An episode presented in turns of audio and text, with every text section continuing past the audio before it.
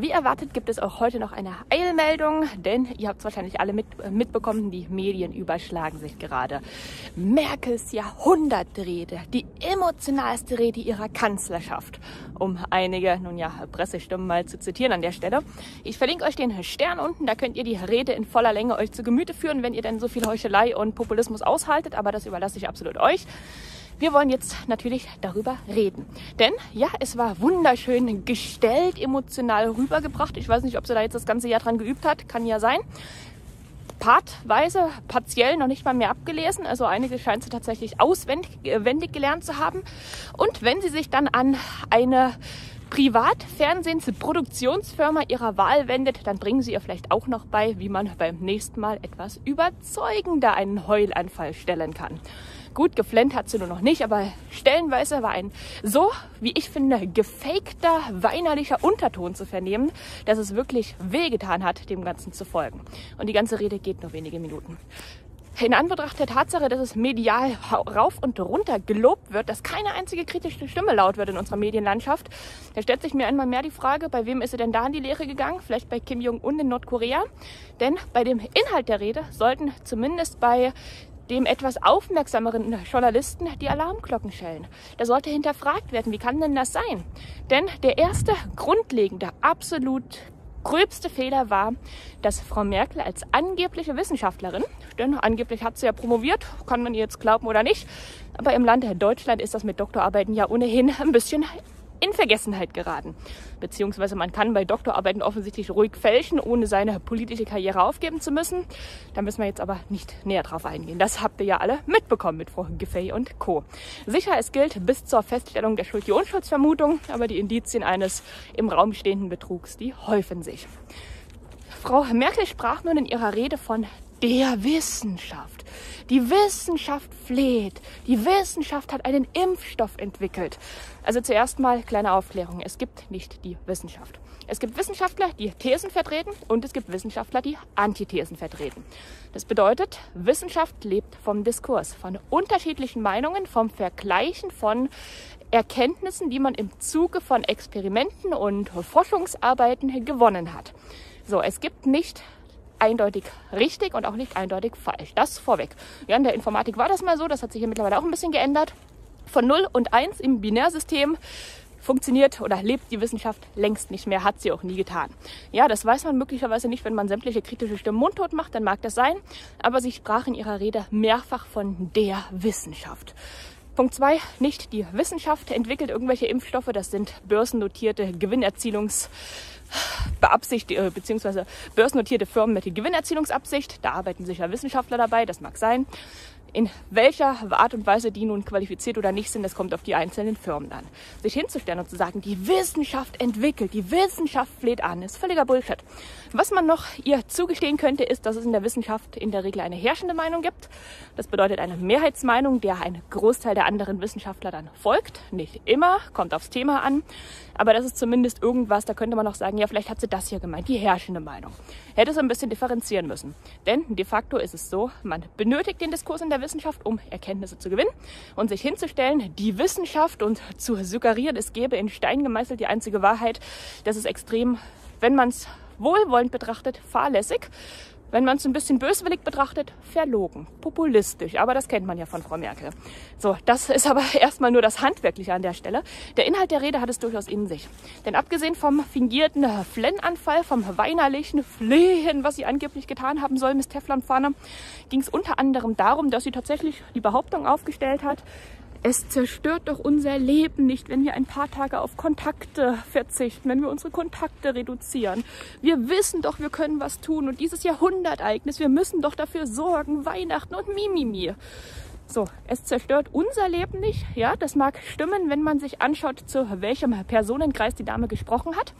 Denn die Damen und Herren im Elfenbeinturm, die sind davon tatsächlich nicht betroffen, von der Zerstörung ihres Lebens, von der Zerstörung ihrer Existenzen. Die leben auf Kosten derer, deren Leben gerade zerstört wird, liebe Frau Merkel. Also insofern kann man Ihnen einen halben Punkt geben. Sicher, mit dem Zielpublikum hat sie absolut recht. Die haben nichts zu befürchten. Die können noch Wochen, Monate oder Jahre lang weiter Pandemie, und Lockdown-Fantasie spielen. Die haben ihr Auskommen, solange es noch Leute gibt, denen man Geld wegnehmen kann. Allerdings Was ist mit den Menschen, die ihre Existenzen bereits verloren haben? Was ist mit den Menschen, die in Kurzarbeit sind? Die Millionen von Menschen, die ihren, ihren Kindern, um einen Herrn Müller jetzt mal aufzugreifen, noch nicht mal mehr einen verschissenen Pullover an Weihnachten kaufen können, weil sie kein Geld mehr haben. Die Menschen, die demnächst auf der Straße stehen, weil sie keine Miete mehr zahlen können. Ja, who cares? Wen interessiert das schon? Alles nur eine Verschwörungstheorie. Böse, böse, böse Unterstellungen sind das. Blöd nur, dass ich Dutzende dieser Zuschriften jeden Tag bekomme. Zuschriften von Menschen, die wirtschaftlich völlig am Ende sind. Und dann stellt sich die Merkel Kackenkreis hin und erzählt, es zerstört doch unser Leben nicht. Unser Leben wird doch nicht zerstört davon. Kommt halt drauf an, welches Klientel man oder zu welchem Nutzerkreis, zu welchem Personenkreis man spricht. Auch das ist noch lange nicht alles, denn neben viel, viel angeblich so ein bisschen fingierten emotionalen gab es auch den, den, den Merkelschen Alarmismus, der seit einigen Wochen ganz munter um sich greift. Denn da fielen dann tatsächlich Warnungen. Die Wissenschaft fleht an, die Kontakte vor Weihnachten zu reduzieren, denn sonst ist es ja vielleicht, dass das, wenn das dann das letzte Weihnachtsfest mit unseren, mit unseren Großeltern war, Mimimi und bla bla bla, dann haben wir was verpasst, dann entgeht uns was. Sie suggeriert, wenn nicht alle brav jetzt mitspielen, die nächsten Tage, angeblich wären es ja noch 14 Tage bis Weihnachten.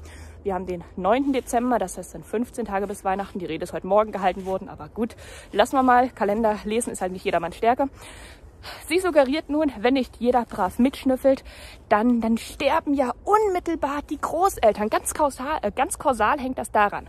Wenn ihr jetzt eure Kontakte nicht sofort reduziert, wie die Wissenschaft, in dem Fall die Leopoldina, wie war das? Ihr eigener Mann oder Ex-Mann oder wie auch immer ist da Mitglied. Naja, da weiß man, wie der Hase läuft. Aber wenn ihr nicht sofort Kontakte reduziert, dann war das da möglicherweise das letzte Weihnachten mit euren Großeltern. Denkt Frau Merkel auch an die Großeltern, die dieses Weihnachten in der Vereinsamung im Elend verbringen müssen aufgrund des allgegenwärtigen Panikpopulismus? Wahrscheinlich nicht. Sie hat beschworen, dass 590 Tote pro Tag viel zu viel sind. Da tut ihr ja das Herz weh.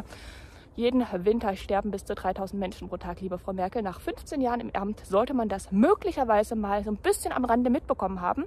Aber jetzt so zu tun, als wäre es ein Novum in der Menschheitsgeschichte, dass im Winter, logisch, Atemwegserkrankungen sind da jedes Jahr auf dem Vormarsch, dass im Winter mehr Menschen sterben als im Sommer, das jetzt als Neuheit, als, als Weltuntergangs was weiß ich, Prophezeiung irgendwo erkannt zu haben, das ist ebenfalls entweder extrem verlogen oder extrem dumm. Wer interessiert sich für die bis zu 3000 Menschen, die jedes Jahr pro Tag in Deutschland in der kalten Jahreszeit versterben? Keine Sau solange sie keinen positiven Zombie-Seuchentest haben.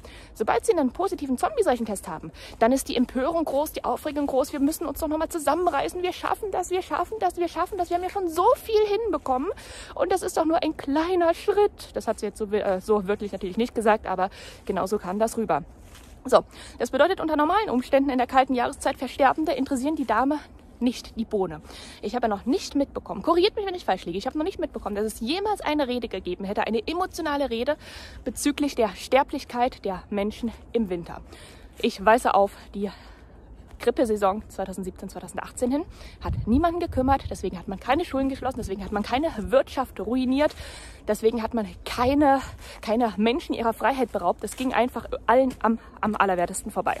Wenn man es aber politisch ausschlachten kann, dann scheint das eine ganz, ganz andere Situation zu sein.